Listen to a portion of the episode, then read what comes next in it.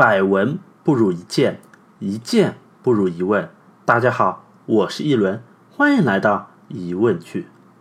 说到世界杯啊，有个笑话，说足球是什么呢？足球啊，就是二十二个人在场上跑，最后德国队获胜的游戏。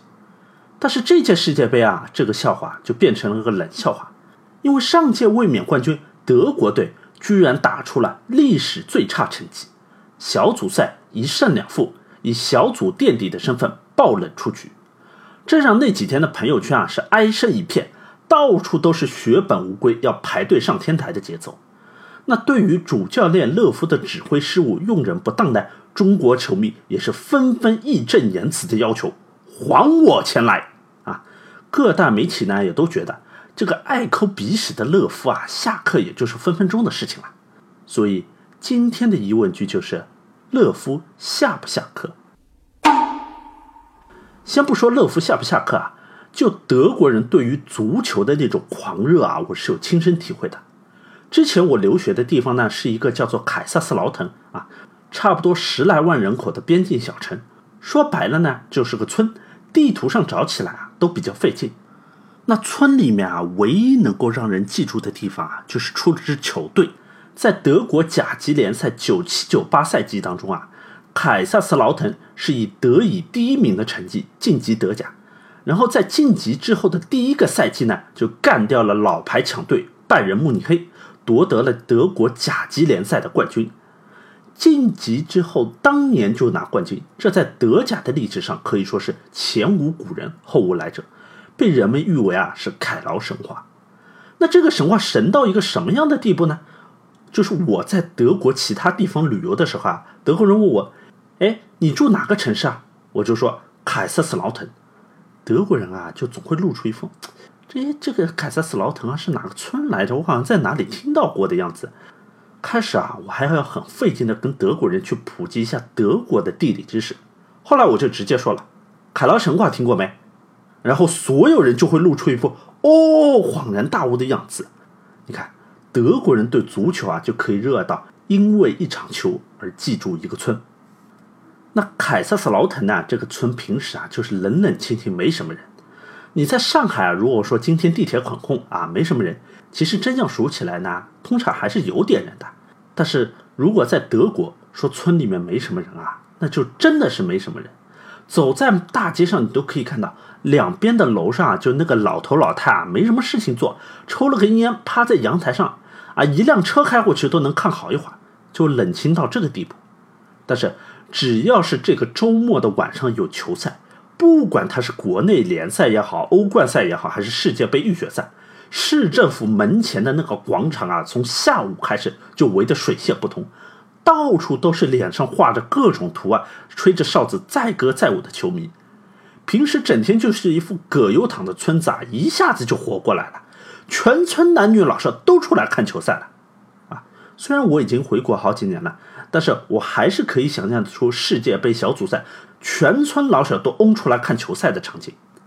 所以这届世界杯德国队爆冷出局之后呢，不管是真球迷也好，伪球迷也罢，大家都关心同样一个问题，那就是日耳曼战车的主帅，现年已经是五十八岁的勒夫，到底会不会下课？那按照国足每逢大赛基本上输球就换主教练的这个思路啊，德国队这次输到的是连韩国棒子都踢不过，勒夫是要妥妥下课的节奏了。但是万万没想到的是，很快就爆出了勒夫要留任的新闻。为此啊，我还特地上了德国网站核实了一下，确实，德国足协已全票通过，要求勒夫留任到二零二二年。再踢一届世界杯，德国足协主席啊还顶住了舆论压力，出面力挺勒夫，还坚持认为勒夫是带领德国队重现辉煌的不二人选。那足协这么给力，主教练勒夫也表示自己会继续留任，完成对于德国队的一个改组。啊，没想到吧？德国人在对勒夫进行一片痛骂之后呢，还是给予了充分的信任和肯定。硬生生的就把屡战屡败给变成了屡败屡战。那对于中国人来说，痛打落水狗这种事情啊，实在是太常见了。前任上台，后任新官上任三把火，第一把火往往就是把前任的给踩在脚底下摩擦，好显示一下自己的能耐。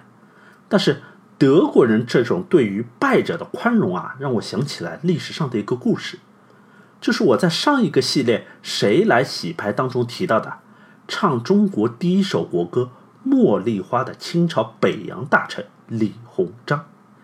李鸿章在出使德国的时候啊，就拜访了德国的铁血宰相俾斯麦。那为什么俾斯麦要叫做铁血宰相呢？说俾斯麦在刚上台的时候啊，德国还处于诸侯割据、四分五裂的局面。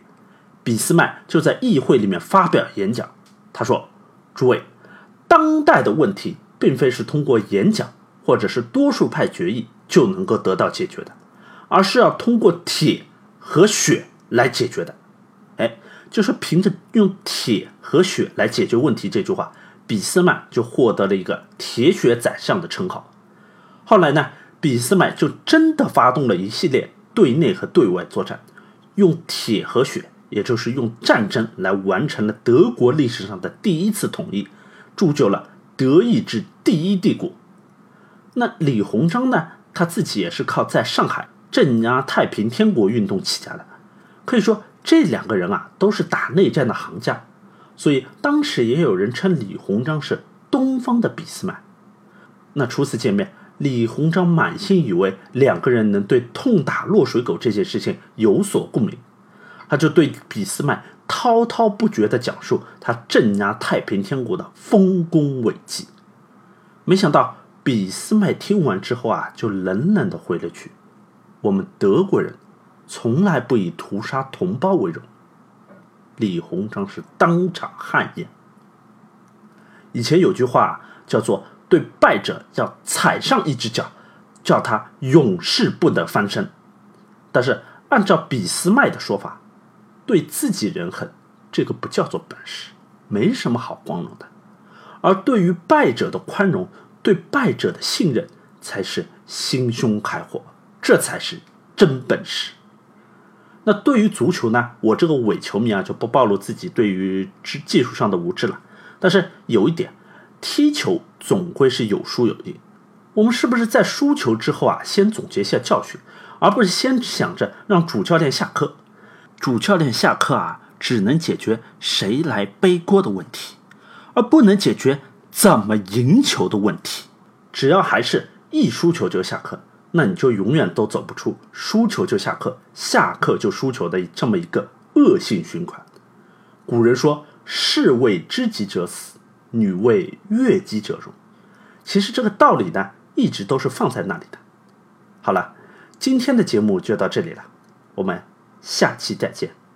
待我明的桑，Guten Appetit。